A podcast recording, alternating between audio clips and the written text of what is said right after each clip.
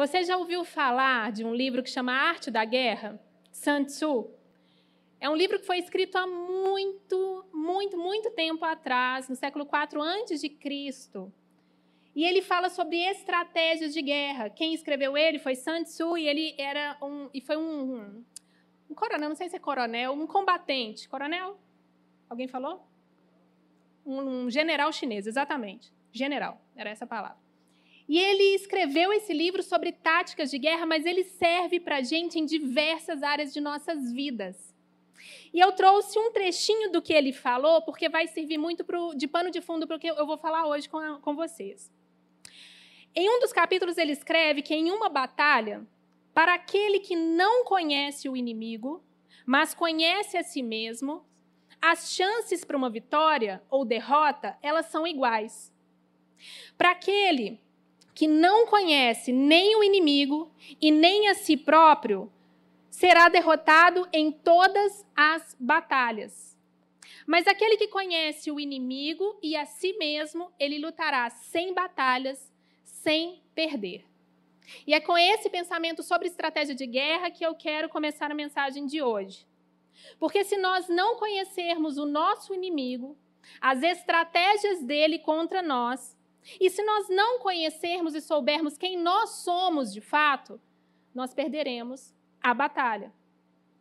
Porque nós vivemos uma batalha espiritual, que não é contra carne nem sangue, mas é contra principados, potestades, contra forças espirituais malignas, não é verdade? E pensando nisso e nos últimos atendimentos que eu tenho feito aqui na juventude, no Ministério de Mulheres, é que hoje eu quero falar sobre um inimigo que cria raízes nos nossos corações, raízes profundas, e que muitas vezes ele, ele vem de uma forma silenciosa, ou que a gente conhece ele tão superficialmente que a gente não é capaz de identificá-lo. E esse inimigo é a idolatria.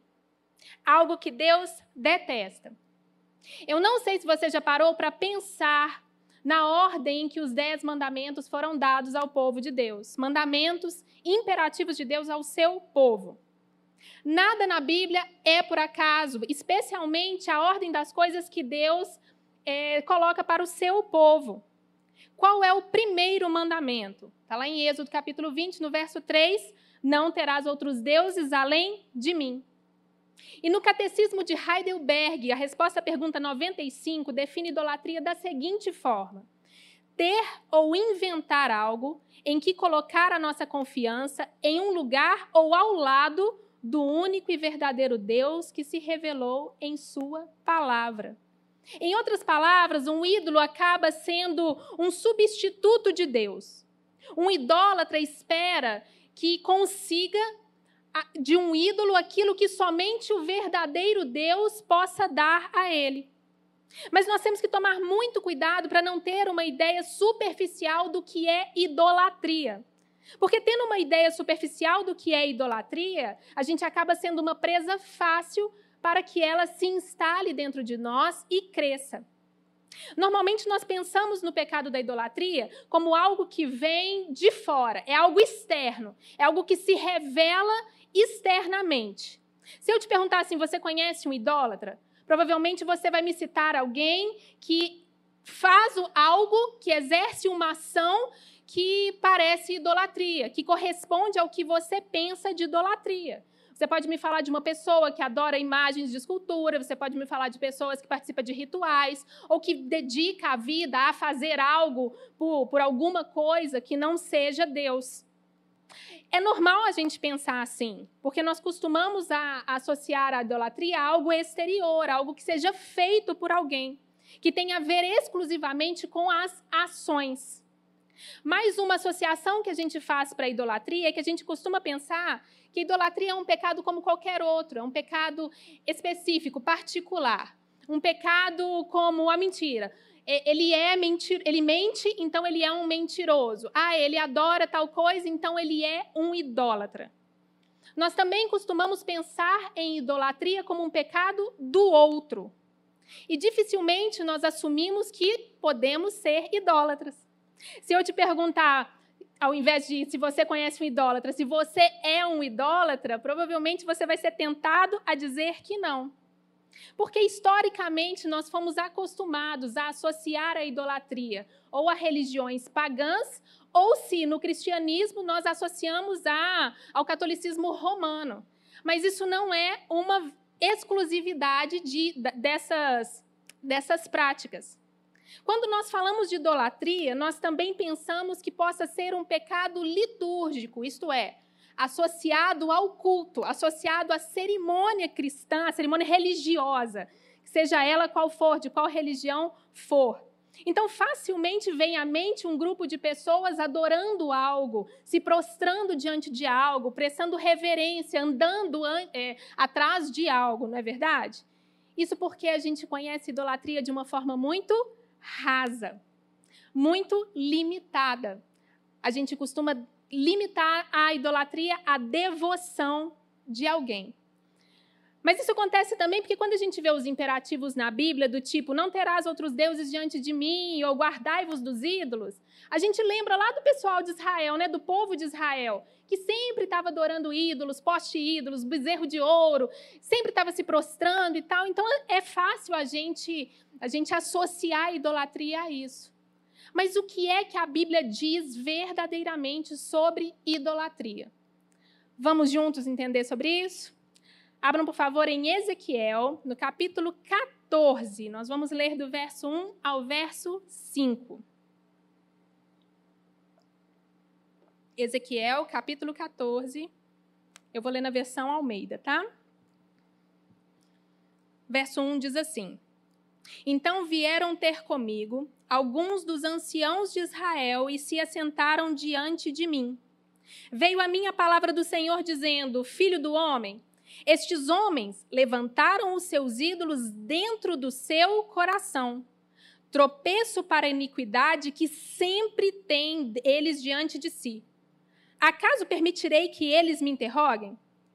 Portanto, fala com eles e diz-lhes: Assim diz o Senhor Deus: qualquer homem da casa de Israel que levantar os seus ídolos dentro do seu coração e tentar o tropeço para a sua iniquidade e vier ao profeta, eu, o Senhor, vindo ele, lhe responderei segundo a multidão dos seus ídolos, para que eu possa apanhar a casa de Israel no seu próprio coração, porquanto todos se apartaram de mim para seguirem os seus ídolos. Essa é a palavra de Deus. Glória a Deus por isso. Esse texto diz duas coisas muito importantes sobre idolatria e que nós precisamos saber. Primeiro, que a idolatria é um pecado radical. E eu estou falando semanticamente, ele é um pecado de raiz, que ele dá origem a, ele dá origem a outros pecados. Eles levantam ídolos em seu coração que foram motivos de tropeço para a sua iniquidade. Então, a idolatria levantada no coração daqueles homens é que serviu de tropeço para os outros pecados que eles cometiam. Então, ele mostra claramente que a idolatria é um pecado que origina outros. Deus fala que os ídolos que os líderes de Israel levantaram nos seus corações, eles levaram, os levaram a cometer essa iniquidade. Está no verso 3 e verso 4. E assim eles se afastaram da obediência ao Senhor. Mas o texto também nos mostra outra coisa. O texto nos mostra que a idolatria é algo muito mais profundo do que nós costumamos imaginar. Ela vem de, de um lugar bem profundo nos nossos, do nosso ser, que é o nosso coração. A idolatria ela vem de onde procedem as fontes da nossa vida. No verso 3 diz: Estes homens levantaram os ídolos dentro do seu coração. Então mostra que a idolatria, ela não é superficial. Além dela ser de raiz, que ela origina outros pecados, ela vem de um lugar muito profundo que são os nossos corações. Se você parar para pensar, a Bíblia sempre nos mostra que um princípio básico do homem é que ele sempre funciona de dentro para fora. Nós respondemos ao que está dentro de nós. Nós fomos criados para funcionar dessa maneira. Aquilo que acontece aqui dentro, dentro dos nossos corações, determina o que acontece na nossa dimensão exterior.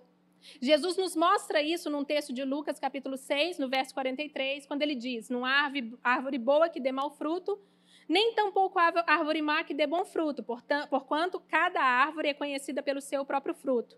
Porque não se colhem figos de espinheiros, nem dos abrolhos se vindimam uvas. O homem bom do bom tesouro do coração tira o bem, o mal do mau tesouro tira o mal, porque a boca fala do que o coração está cheio. Quando nos lembramos desse princípio, nós entendemos melhor porque a idolatria é um pecado que origina outros. Porque acontece em uma dimensão interna. Os nossos corações, dos nossos corações procedem as fontes das nossas vidas. E se os nossos corações estão cheios de idolatria, as nossas vidas também estão. A Bíblia nos ensina também que a idolatria é um pecado universal, porque ela vem por causa da queda do homem. Ela é uma consequência natural da queda. A queda em pecado, ela torna a, nos torna idólatras por natureza, nos torna adoradores não de Deus, mas de qualquer outra coisa. E isso inclui a nós cristãos. Somos cristãos, não somos mais escravos do pecado, graças a Deus por isso, graças a Jesus Cristo por isso. Mas ainda, enquanto esperamos a vinda do Senhor Jesus, nós sofremos com o pecado. Nós ainda sofremos com as coisas ruins que acontecem. Então, nós ainda estamos é, vulneráveis a sermos tentados. E se não vigiarmos, podemos, inclusive, cair nesse pecado. É por isso que a Bíblia direciona aos cristãos o imperativo contra idolatria. Os dez mandamentos, não levantará outro, outros ídolos diante de mim. Daí a gente vê no Novo Testamento o apóstolo Paulo é, orientando para a igreja em Corinto: meus amados, fugir da idolatria. O apóstolo João, a mesma coisa, lá em 1 João, falando: Filhinhos, guardai-vos dos ídolos. Tanto Paulo quanto João estão escrevendo para irmãos em Cristo. Esse é o contexto das cartas que eles estão escrevendo. Então, eles estão orientando aos cristãos que a idolatria é um perigo, que ela pode acontecer e que ela está nos rondando também.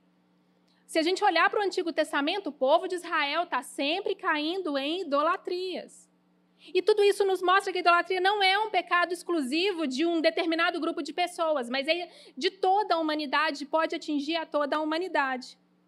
Algo que nós temos que saber também é que a Bíblia não limita a idolatria a, a, ao culto, a uma adoração em comunidade, a um ambiente de culto. A, a idolatria ela tem a ver com a vida como um todo.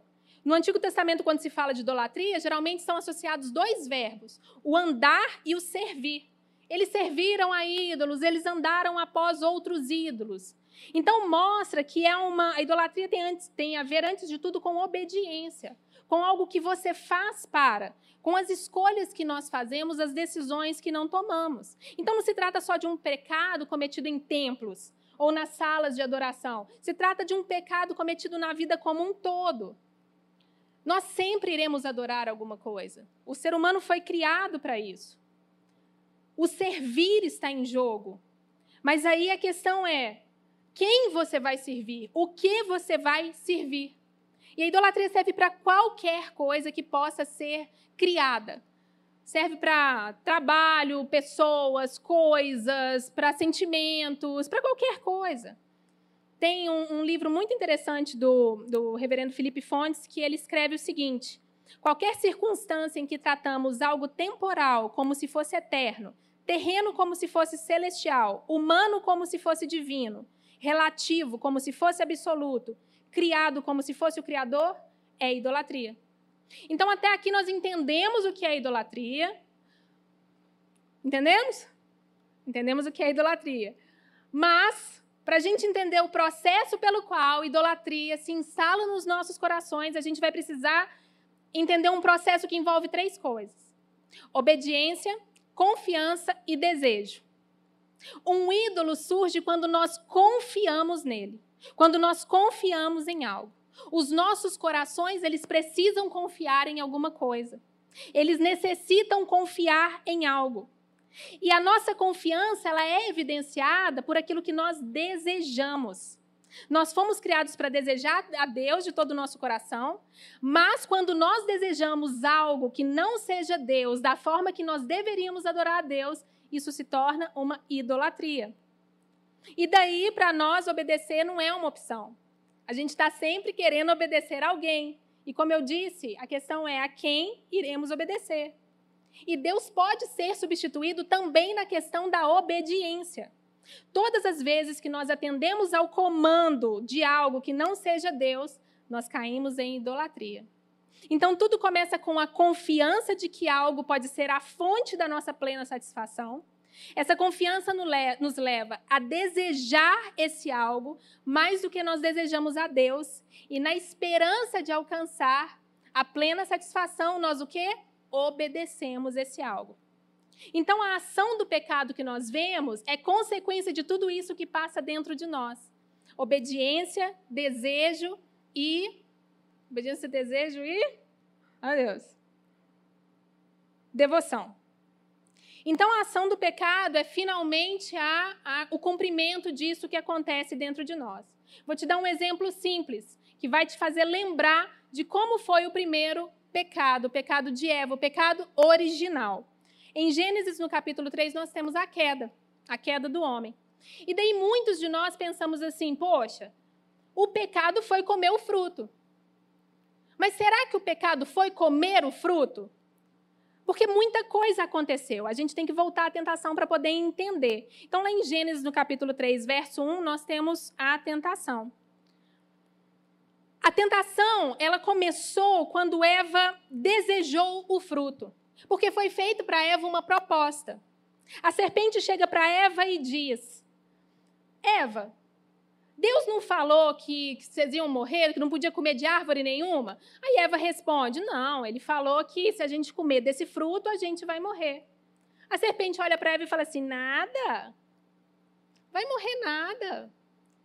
Isso aí é porque ele sabe que quando vocês comerem desse fruto, os olhos de vocês se abrirão e vocês serão como ele. E aí no verso 6 diz assim: Quando a mulher viu que a árvore parecia agradável ao paladar, atraente aos olhos e além disso desejável para dela se obter discernimento, ela comeu o fruto e deu a Adão. A primeira coisa que Eva fez foi confiar na serpente. Eva confiou no que a serpente disse a ela: Você não vai morrer. O que vai acontecer é que seus olhos vão se abrir. E daí aquilo fez com que Eva o quê? Desejasse comer o fruto. E isso no coração dela fez com que ela obedecesse ao diabo e desse o fruto a Adão. Então Deus criou Adão e Eva debaixo de uma orientação, mas eles escolheram viver debaixo da orientação deles mesmos. Eva confia na serpente, deseja o fruto e obedece. Nesse momento, Deus é tirado no trono e quem senta no lugar é o próprio homem. Isso nos mostra que quando nós pecamos, em última instância, nós estamos querendo agradar a quem? A nós mesmos. É a vontade maior que nós temos de desobedecer a Deus e de agradar a nós mesmos. Beleza, pastora? Agora eu sou assim, tô craque em idolatria, entendi tudo. Vou sair daqui, ó, contando para todo mundo o que é idolatria. Entendi. Maravilha, que legal. Mas quero te dizer, pastora, que eu não sou idólatra.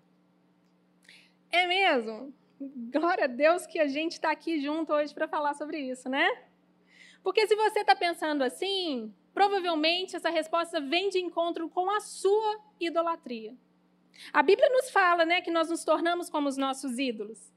E quem não adora a Deus acaba se tornando cego, surdo e mudo. Provavelmente a sua cegueira está te direcionando a dar uma resposta como essa, não é verdade? De que você não é um idólatra. E aí eu gostaria de usar uma parábola sensacional que Jesus nos deixou, que está lá em Mateus, no capítulo 7, no verso 24, para a gente perceber como a gente facilmente cai num pecado de idolatria com tanta frequência. Mateus capítulo 7, verso 24 diz: Portanto, quem ouve estas minhas palavras e as pratica é como um homem prudente, que construiu a sua casa sobre a rocha. Caiu a chuva, transbordaram os rios, sopraram os ventos e deram contra aquela casa, e ela não caiu, porque tinha seus alicerces na rocha. Mas quem ouve essas minhas palavras e não as pratica é como um insensato que construiu a sua casa sobre a areia. Caiu a chuva, transbordaram os rios, sopraram os ventos e deram contra aquela casa, e ela caiu, e a sua e foi grande a sua queda. O maior problema da idolatria é esse. a queda que ela nos traz. De onde a gente despenca, de onde a gente desmorona. E eu tenho atendido pessoas em gabinete que têm reclamado do seu relacionamento com Deus. E aí eu fui orar, fui meditar sobre isso, porque quando a gente está no gabinete, gente, eu, eu e todos os pastores, a gente está na dependência de Deus completamente. Então a gente sai de um gabinete pedindo para Deus orientação, direção, resposta, para a gente poder ajudar vocês. Então a gente, a gente passa semana pensando, meditando, buscando na palavra, refletindo. E, e meditando nisso, foi, foi que Deus falou sobre idolatria ao meu coração. E refletindo, eu pude pensar: é isso mesmo. Essas pessoas, elas estão com um problema de relacionamento com Deus. Porque elas falam: eu não estou ouvindo a voz de Deus, eu não estou me relacionando com Deus, parece que eu não tenho temor a Deus, parece que Deus não está conversando comigo. E de fato é isso mesmo. Porque ao invés de servir a Deus, elas estão servindo a um ídolo. Elas colocaram a confiança que elas deveriam colocar em Deus em algo que não era Deus. E, e, escolheram obedecer a essa coisa que eles colocaram no lugar. Daí, quando elas se decepcionam, quando elas se frustram, quando aquela expectativa gerada em torno daquele algo vai por água abaixo, elas olham para Deus e culpam a Deus e falam: Eu não estou tendo um relacionamento com Deus, eu não tenho temor, eu, Deus não está falando comigo. Deixa eu te dar uns exemplos. Por exemplo, uma pessoa que coloca a sua confiança em um relacionamento, que aquele relacionamento é tudo para ela.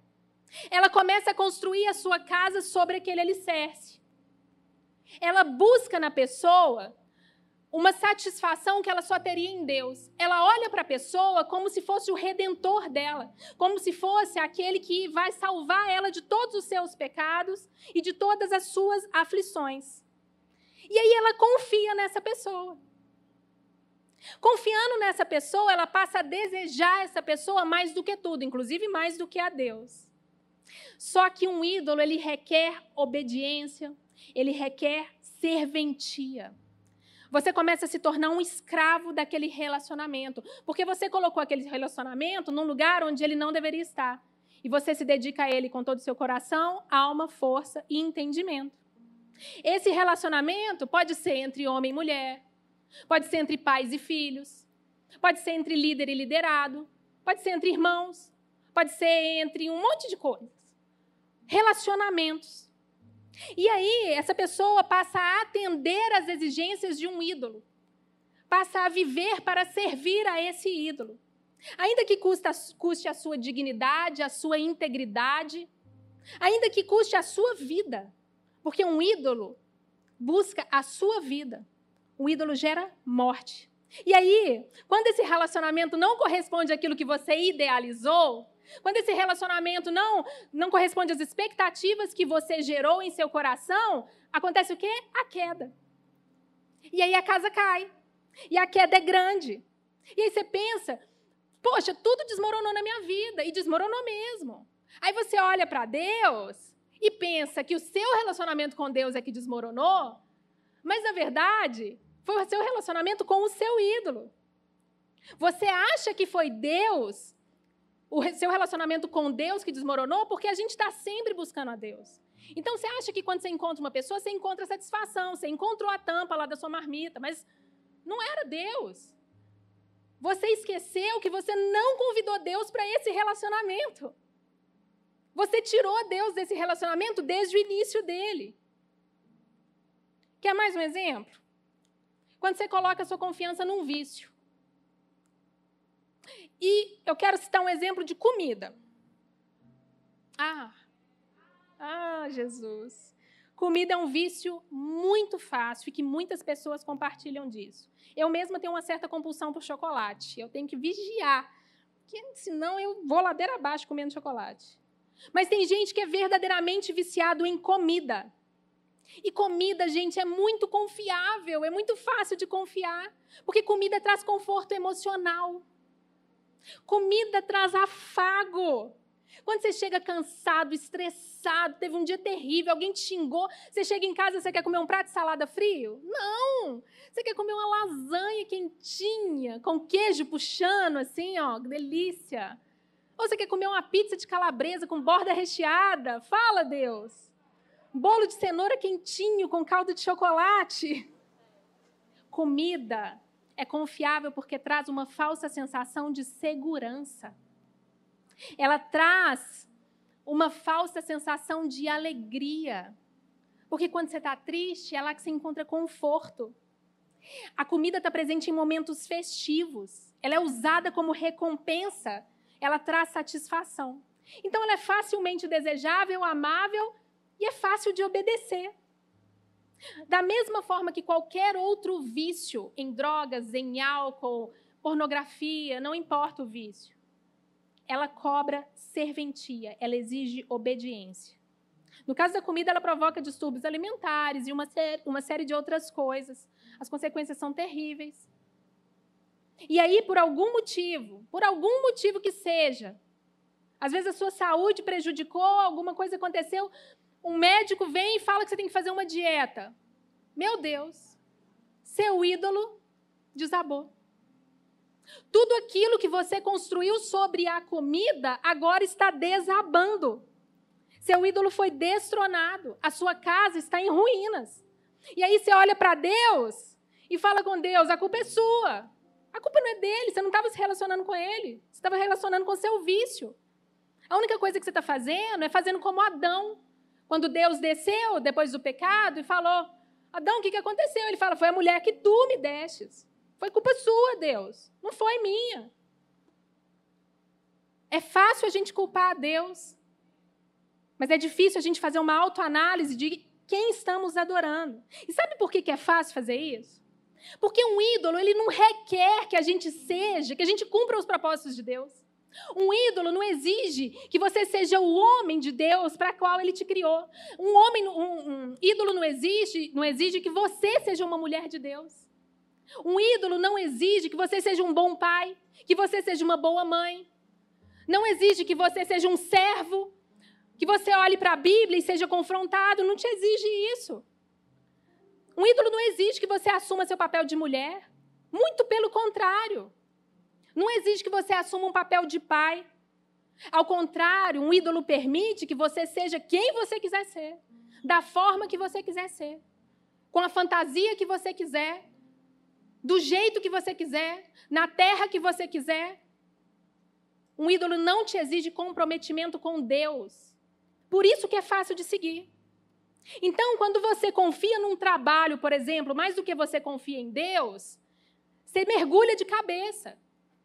Porque aí você não tem que ficar voltando para casa para assumir seu papel de marido, para assumir seu papel de pai, para assumir seu papel de filho, para assumir seu papel de homem. E a mesma coisa para a mulher. Quando você entra de cabeça em algo que não seja a sua obrigação diante de Deus, você não tem que assumir o seu papel de mulher. Você não tem que estar onde você foi colocada para ser. Você foge. E isso vale para qualquer coisa. Qualquer coisa que te faça fugir fugir da responsabilidade diante de Deus, fugir da presença de Deus, como se isso fosse possível. Salmo 139 fala que não é possível. E aí você passa a viver cada dia mais para se agradar. E pode ser trabalho, pode ser internet. No trabalho você vive uma vida longe da sua casa, na internet você vive um mundo de fantasia, vive um mundo de ilusão, um mundo de imagem, um mundo que só tem foto bonita, post bonito. Lá você não precisa ser essa pessoa temente a Deus, uma pessoa que precisa ser confrontada. Você faz o que você quer para se agradar. Para ser bonzinho, para ser fofinho, para ser legal, para viver na terra do nunca e nunca assumir uma responsabilidade, não ter que viver os seus compromissos, não ter que trabalhar, ter que viver debaixo da asa de mamãe e papai a vida inteira. Você se humilha, você é capaz de rastejar por um relacionamento? E tudo isso para agradar o outro? Não. Para se agradar, porque você quer ser indispensável na vida de alguém. Você quer ser Deus na vida de alguém. Egoísmo.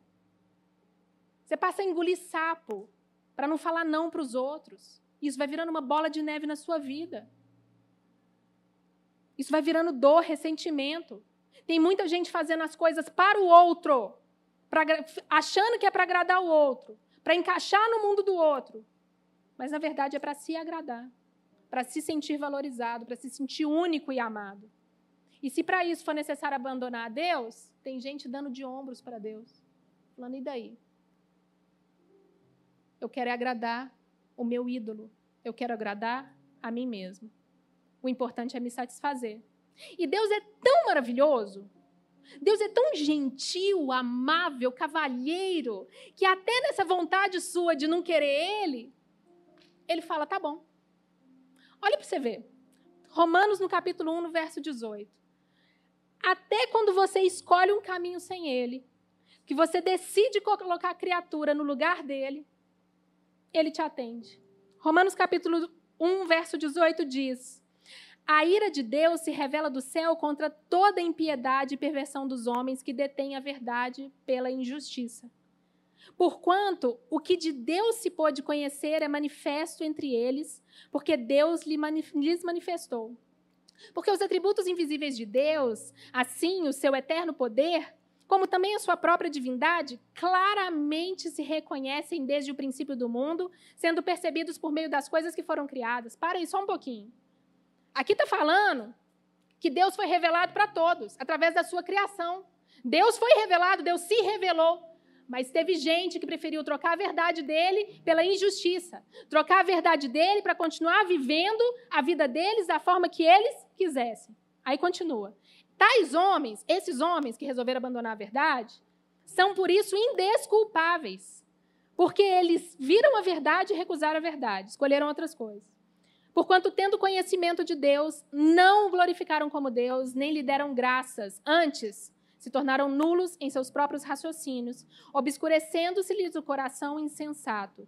Inculcando-se por sábios, tornaram-se loucos, mudaram a glória de Deus, do Deus incorruptível em semelhança da imagem do homem corruptível, bem como de aves, quadrúpedes e répteis. Aqui está falando que Deus está sendo substituído por outras coisas. Por isso, Deus entregou tais homens, tais homens à sua imundícia, pelas concupiscências do seu próprio coração, para desonrarem seu corpo entre si, pois eles mudaram a verdade de Deus em mentira, adorando e servindo a criatura no lugar do Criador, o qual é bendito eternamente. Amém. Por causa disso, Deus os entregou às paixões infames. Vamos até aqui. Percebe? Você conhece a verdade de Deus. Você ouve a verdade de Deus. Ele manifesta a sua glória por todo lugar. Aí você participa da jornada de identidade, que te fala que você é a imagem de Deus, que você é semelhança de Deus, que você é filho de Deus, que você é filha amada de Deus, que você é preciosa, que você foi salvo, que você é importante, tudo isso. Você pega isso tudo, coloca numa prateleira e olha para Deus e fala: beleza, mas Fulano é tão bonitinho, né, Deus? Acho que eu vou viver para ele. Maravilha, Deus, você é maravilhoso, mas o meu trabalho é sensacional. Deus, obrigado, mas o vício, oh, esse vício me dá um prazer. Você não é suficiente para mim. E aí, quando desmorona, quando vem a tempestade, quando vem os, for, os, os ventos, quando vem a, a enxurrada, você olha para Deus e fala: Deus, a culpa é sua. A culpa não é dele. Aí você culpa a igreja, você culpa os pastores, larga ministério, larga sé, não quero mais.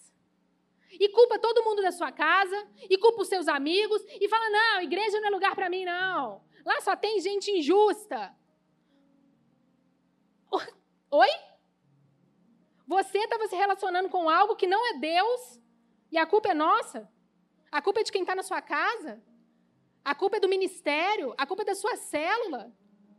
Para. É hora de acordar, é hora de tirar a venda dos olhos, é hora de deixar de se apoiar no temporal. É hora de focar no eterno, de começar a pensar nas coisas do alto, de olhar para Deus. Parar de culpar o outro e começar a se autoanalisar. Preste atenção na sua vida. Nós precisamos discernir a idolatria em nossos corações parar para pensar a quem nós temos servido, qual é o propósito do que nós estamos fazendo, para quem nós estamos fazendo. É, de, é verdadeiramente para Deus? É preciso discernimento. E discernir idolatria, apesar de ser muito difícil, é possível. É possível porque nós mesmos é que temos que descobrir os propósitos do nosso coração. Ao, ao, ao pedir para Deus, Deus sonda nossos corações e nos mostra se há algum caminho mal. Pede para Deus te mostrar. É você quem vai perceber. E percebendo isso, pede para Deus sabedoria. O livro de Tiago diz que a gente pode pedir sabedoria. E ele vai dar. Pede sabedoria e se agarra na mão dele. Porque o que está dentro do seu coração está sendo colocado para fora na sua vida. Você se torna aquilo que você adora. Provérbios capítulo 27, verso 19 diz: Como na água o rosto corresponde ao rosto, assim o coração do homem corresponde ao homem. Quando você parar para uma autorreflexão, observe o que te move, o que, que te faz passar o dia desejando, o dia querendo, o dia precisando, o que, que te move. Olha para dentro de você e perceba o que é que você quer e por quem você está fazendo isso. Comece a observar as suas ações e as suas palavras, porque a boca fala do que o coração está cheio. Só que toda essa autorreflexão, ela não vale nada sem Deus. Sem a dependência de Deus. Por quê? Porque a gente nunca vai se culpar se condenar. Se culpar, a gente se culpa, mas a gente não vai se condenar. Vai ser um círculo vicioso entre a gente reconhece o que está fazendo, a gente pede perdão, a gente reconhece o que está fazendo, a gente pede perdão, mas a gente não muda. Agora, quando Deus entra no negócio, quando Deus entra no negócio, e a boa notícia é que Deus age, ele faz isso através do Espírito Santo dele, quando ele entra, há arrependimento. Aí a mudança de vida. Aí você se culpa e você se prostra diante dele e fala: Deus, eu preciso de você. Eu preciso de ti, me muda. E ele faz isso através do Espírito Santo, que, segundo o autor de, de Hebreus, lá no capítulo 4, diz que a palavra de Deus é viva, eficaz e é mais cortante que qualquer espada de dois gumes e penetra até ponto de dividir o espírito, juntas e medulas, e é apta a discernir os pensamentos e propósitos do coração. E não há criatura que não seja manifesta na sua presença. Pelo contrário, todas as coisas estão descobertas e patentes aos olhos daquele a quem temos que prestar contas. Então, a palavra de Deus, o Espírito Santo de Deus, é que nos mostram, é que nos dão discernimento da idolatria que vive em nós. É o meio pelo qual as nossas mentes são moldadas à mente de Cristo. Não tem outra forma. Se você não abrir a palavra de Deus e permitir que ela renove os seus pensamentos e que ela mude a sua mente, não vai acontecer. E somente Deus pode fazer isso. Por isso que a última coisa que eu quero falar com você é: só há uma condição para vencer a idolatria. E essa condição é ser um verdadeiro cristão. Porque a gente só consegue fazer o que Deus requer de nós pela força dele. É Ele quem coloca a vontade em nós. Se nós não formos atingidos pelo que Ele faz, nós não podemos fazer. Se nós não formos preenchidos pelo que Ele é, nós não somos capazes de fazer. Somente Cristo pode ser, Ele é capaz de nos livrar da idolatria e das correntes que ela nos aprisiona, porque Ele nos liberta, Ele nos justifica. É Ele quem nos ajuda a lutar as nossas lutas e essa guerra. Sem Ele, é impossível de ser vencida. Muita gente tem colocado pessoas no lugar de Deus, vícios no lugar de Deus. E sem perceber, colocando a sua devoção nessas coisas sem perceber, colocando sua devoção na imagem pessoal, nas curtidas de Instagram, nos seguidores de Instagram, colocando a sua identidade nisso, a sua vida nisso, colocando a sua vida no outro. Isso cansa, isso traz peso. E aí você culpa a comunidade, mas é aqui que você é confrontado. É aqui que as pessoas te falam que você está indo, você está na beira de um precipício, prestes a cair. Se você der mais um passo, você vai cair. É o pastor quem te puxa a orelha. É o amigo da célula quem, quem te puxa a orelha. Quem te puxa para trás. A culpa não é deles. A culpa não é do seu pai, não é da sua mãe. Você responde individualmente para Deus. Então é um momento para a gente refletir. Porque obediência a Deus gera vida, gera liberdade, gera paz. Mas a obediência a ídolos gera morte, afastamento de Deus.